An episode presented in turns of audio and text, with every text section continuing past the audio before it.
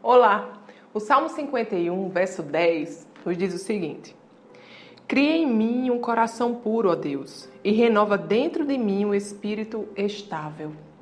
Amados, a palavra de Deus nos instrui que sobre tudo que devemos guardar, devemos guardar o nosso coração, porque dele procede as saídas da vida. O nosso coração é algo precioso, sabe? A Bíblia também nos diz que assim como nós imaginamos em nosso coração, assim nós somos.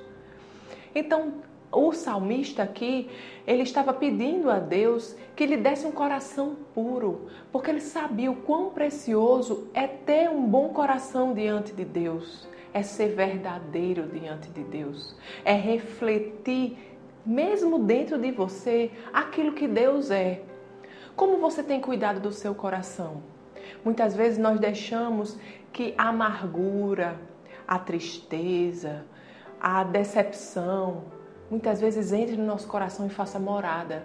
E aquilo vai mudando o nosso ser, vai interferindo nas nossas emoções e acaba por interferir também nas relações que nós temos com outras pessoas.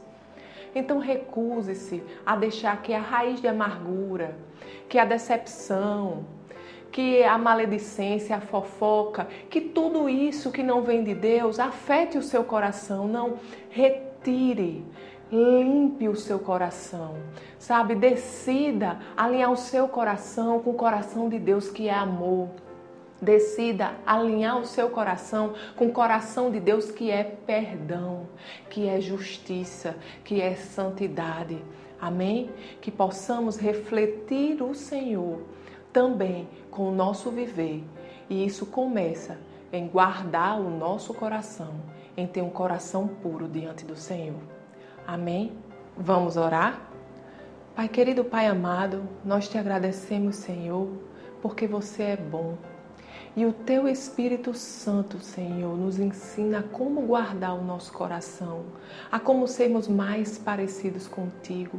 Obrigado, Senhor, porque você nos ensina, Deus, que toda decepção, toda tristeza, toda amargura não deve ter espaço dentro de nós, não deve ter espaço, Senhor, em nosso coração. Pai, ensina-nos, Senhor, a alinhar o nosso coração com o teu, porque queremos, Senhor, ser cada vez mais parecidos contigo. Em nome de Jesus. Amém. Tenha um dia abençoado e até amanhã.